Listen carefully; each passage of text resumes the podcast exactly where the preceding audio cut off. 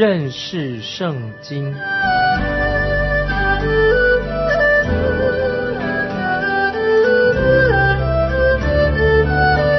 认识上帝的话，把上帝的话带到全世界。本节目是由认识圣经机构和环球广播电台联合制作，欢迎收听。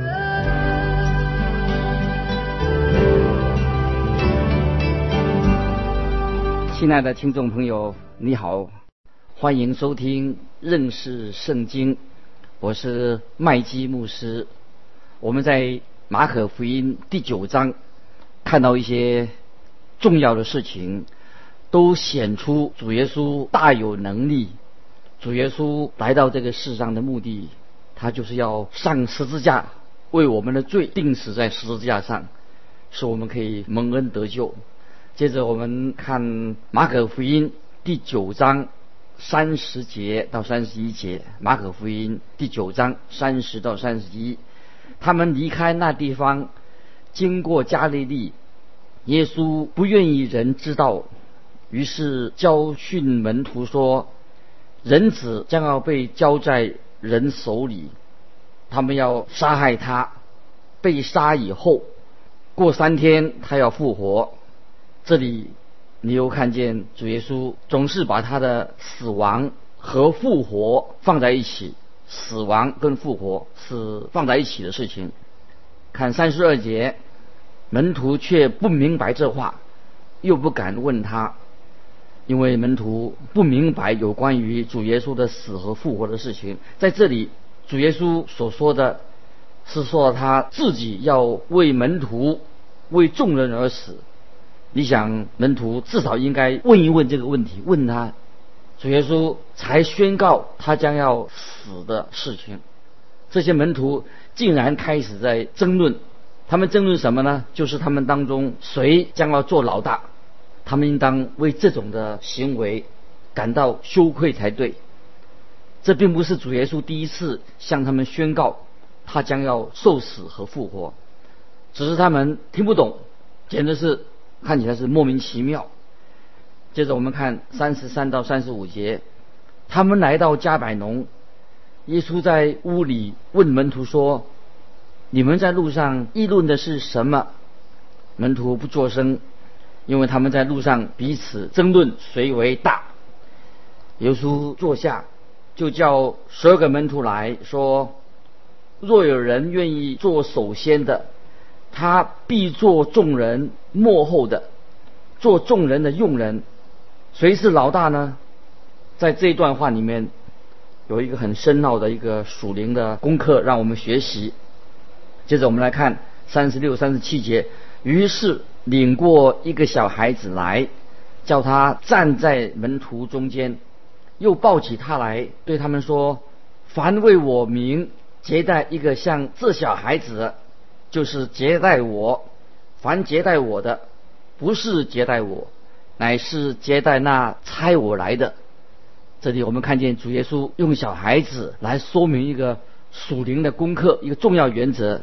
主耶稣把小孩子抱起来，接着我们看三十八节到四十一节，约翰对耶稣说：“夫子，我们看见一个人奉你的名赶鬼，我们就禁止他，因为他不跟从我们。”耶稣说：“不要禁止他，因为没有人奉我名行异能，反倒轻易毁谤我，不抵挡我们的，就是帮助我们的。”凡因你们是属基督，给你们一杯水喝的，我实在告诉你们，他不能不得赏赐。约翰这个人，通常我们认为他是一个比较文雅的、比较斯文的一个门徒，但是你看到这里，他也有他火爆的脾气。这个时候，主耶稣就责备那些所谓宗派主义啊，各自立自己山头的人。这里我们看见主耶稣教导。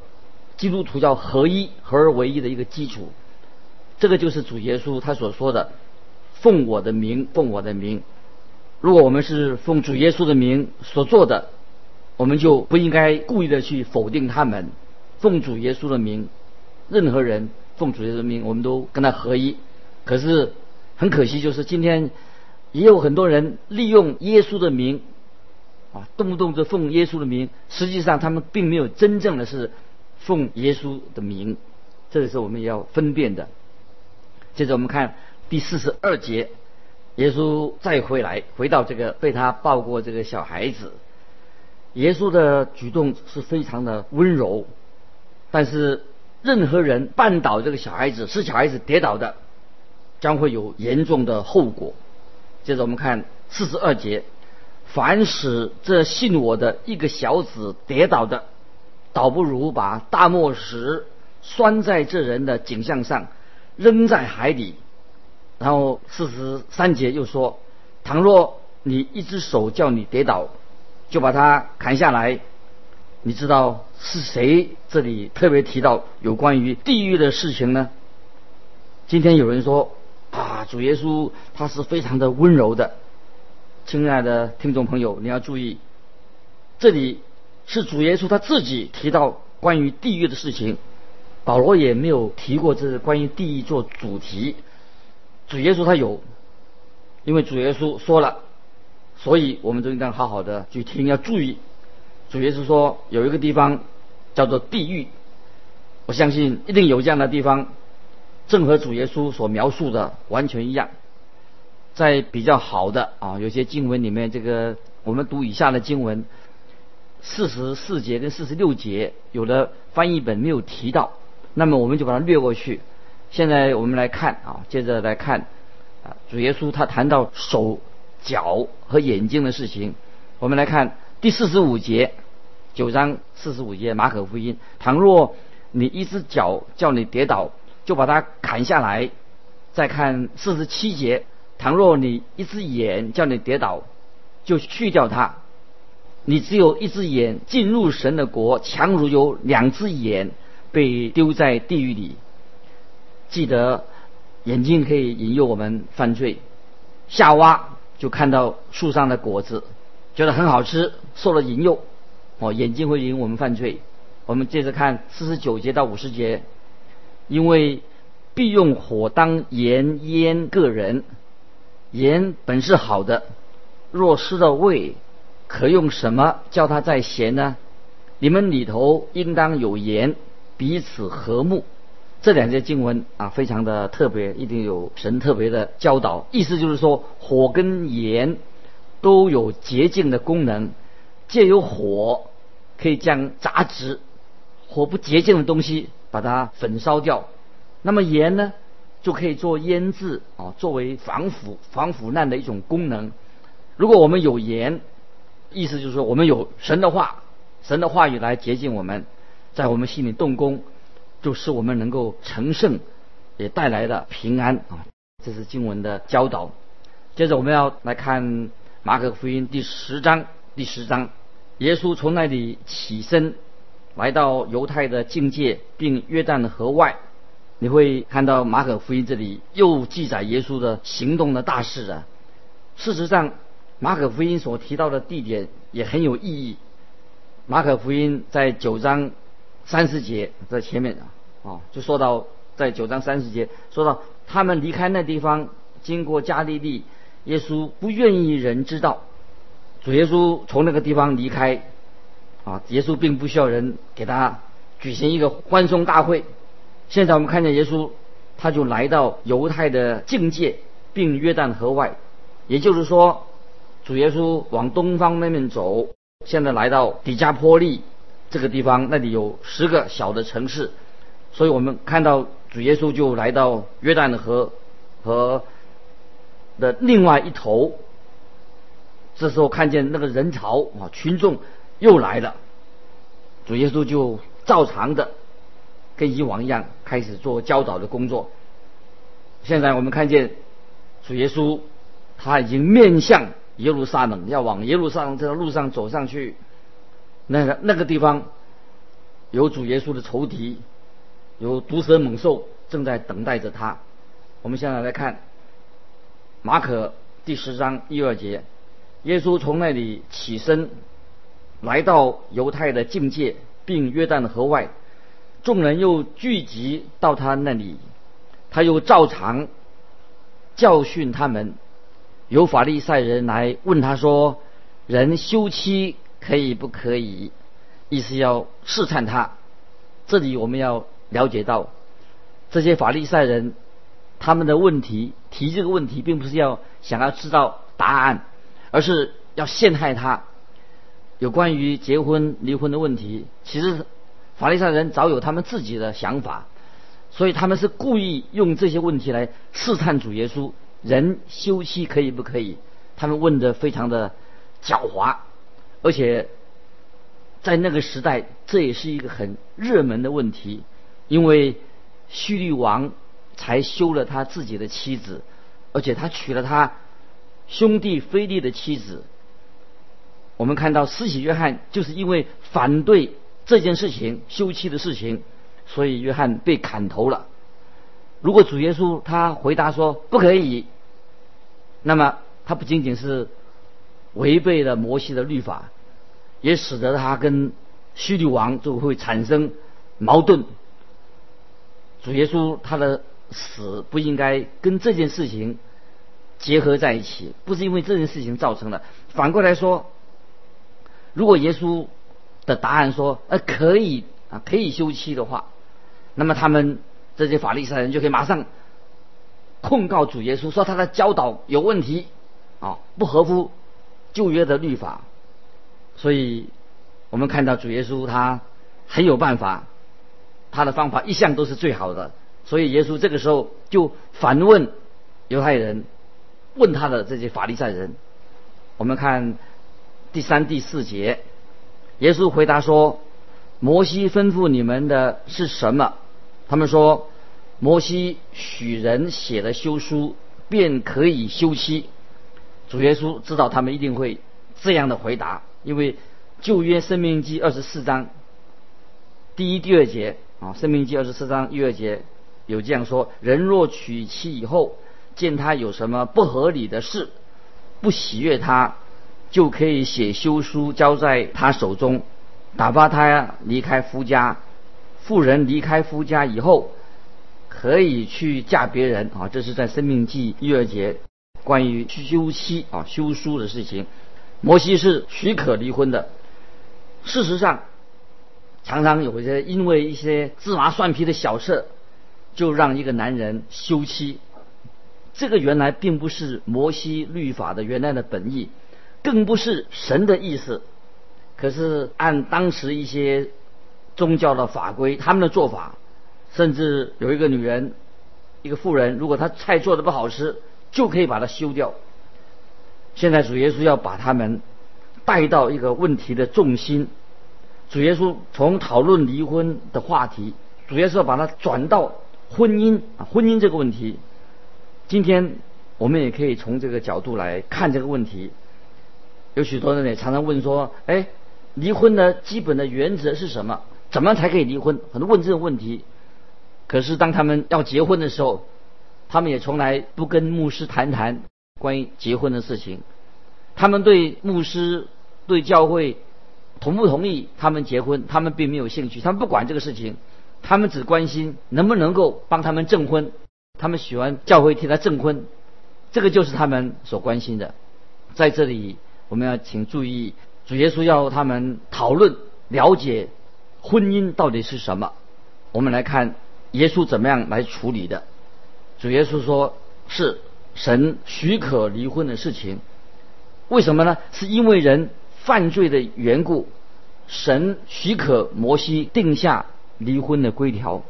我们来看马可福音第十章五到九节，耶稣说：摩西因为你们的心硬，所以写这条例给你们，但。从起初创造的时候，神造人是造男造女，因此人要离开父母，与妻子联合，二人成为一体。既然如此，夫妻不再是两个人，乃是一体的了。所以神配合的人不可分开啊，这是非常重要的。关于婚姻啊，神所配合的人不可分开。主耶稣要把这些。人提到的问题，带回了神创造世界，神起初创造世界，当时人还没有犯罪之前的那种状况，在那个时候，我们可以知道，离婚原来并不是神的本意，也不是神原来的计划。神所给人的都是最好的，就像杀人、谋杀，并不在神的原来的计划之内。但是我们知道，杀人犯杀了犯了杀人犯，也可以得到神的赦免。离婚是一个罪，但是离婚的人如果他悔改，像杀人犯一样，也可以得到神的赦免。我认为，在某些情况之下，离婚的人是可以再婚，这是从圣经的观点来看的。我不知道我们为什么，我们既然可以饶恕杀人犯，饶恕杀人者，却不愿意去饶恕离过婚的人，那这是不对的。我们看到离婚的人，我们好像说哦，这个离婚的人，我们认定他们已经犯了不可饶恕的罪啊，这是不对的。有些尤其有一些人，他是他的离婚是在他信主，信主以后，哦，以前还不晓得，所以我们就不应该啊把他贴上一个标签啊，就说啊这个人啊他他得救以后，哦他他得救以后，他不可以再犯罪啊，那么我们就定他的罪。啊，就这个人有罪，可是我们都要知道，啊，我们任何人啊，在得救以后也会犯罪，我们都是蒙恩的罪人，只是这个人他是刚好犯了关于离婚的罪，所以我们不可以随便给他定罪。主耶稣在这里告诉我们，婚姻的关系大过这个亲子的关系，就是父母跟孩子的关系。小孩子可能因为离婚的缘故被离弃，婚姻也会因为。有一方面不忠，而且破坏了婚姻。主耶稣很清楚的告诉我们，婚姻是神所设立的。神把一男一女放在一起，原来是造物主的神的美意。凡是违背了这样的，当然是犯了罪。但这个并不是不可赦免的罪，就是要悔改。这是我要跟你们啊提清楚的，说清楚的。最基本的婚姻的问题是什么？就是为什么发生这种事情？就是你嫁错人了，你娶错人了。离婚这件事情，在我看来，就好像亡羊补牢，事情已经发生了，看看怎么解决问题。有些已经结婚的人，他本来开始就不应该去结婚，这个就是问题的所在。他们所犯的罪，就是一开始不该结婚，他们结婚了。所以，亲爱的听众朋友。婚姻是神主动的为你安排的，所以你要求主来到神面前，求主来带领，求主来为你婚姻的事情来做主，包括你遇到婚姻的问题。接着我们看第十节到十二节，还是马可福音。到了屋里，门徒就问他这事，耶稣对他们说：“凡休妻另娶的。”就是犯奸淫，辜负他的妻子；妻子若离弃丈夫另嫁，也是犯奸淫的。这一段话在圣经里面可以说是很清楚的反对结婚、离婚啊，反对离婚的一个最强烈的一个声明。那么我们要怎么来解释呢？我们应该把所有有关于离婚的经文，通通把它放在一起。我们才能够归纳出一个比较准确的一个答案。我们看到在马太福音当中，奸淫、奸淫罪就是使得婚姻破裂的一个因素。那么，为什么在马可福音里面却没有提到呢？因为我们知道马可福音所写给的对象是罗马人，他是写给罗马人，为罗马人所写的，他们并不知道摩西的律法。那马太所写的对象是谁呢？是写给以色列人的，他们很了解，也知道摩西律法有关于离婚方面的教导，所以我们要从这个角度来看啊，看这些啊结婚离婚的问题。在罗马书第七章第二节，罗马书七章第二节啊这一节经文不能够用在。离婚的问题上面，因为这跟婚姻离婚没有太大的关系，只是一个比喻啊。这个罗马书七章二节说，就如女人有了丈夫，丈夫还活着，就被律法约束；丈夫若死了，就脱离了丈夫的律法。这节经文的意思，保罗所说的，是讲到律法的一个完整性。所以说，律法是一个非常完整的。意思是说，丈夫还活着的和时候，妻子是受到律法的丈夫的约束。等她丈夫死了，那么人才妻子啊才可以有自由。这段经文啊，这些经文是说明信徒跟律法的关系相互的关系，所以不是这段经文罗马书七章第二节不是啊处理那些对于妻子不忠啊或者丈夫不忠的事情。摩西律法乃是处理啊关于那个丈夫或者妻子他不忠啊，所以根据生命记。二十二章二十二到二十四节的规条啊，是处理那些啊婚姻的事情。在《生命记》二十二章二十二到二十四节已经说到啊，婚姻上的不忠啊，当时的律法很严严格啊，就是人要被石头打死的，用石头把他打死那些犯奸淫的人啊。现在我们当然是不能够用石头，用石头来。把人砸死啊！如果可以这样做的话，那么路上的大石头因为太多了，都会挡在路上，让我们走路都走不动了。啊，今天啊，离婚的事情、犯奸淫的事情太多太多了。根据摩西的律法，丈夫或者妻子犯了奸淫罪的话，另一方面可以把他当成已经死了啊，把让他他是等于说去死了，人死掉一样。那么圣经。也认可认可关于离婚的事情，就是对于婚姻不忠的人，用耶稣基督的话来说，受害的一方受害者在婚姻上的受害者，他可以再婚啊，就是可以再结婚，就是这个意思。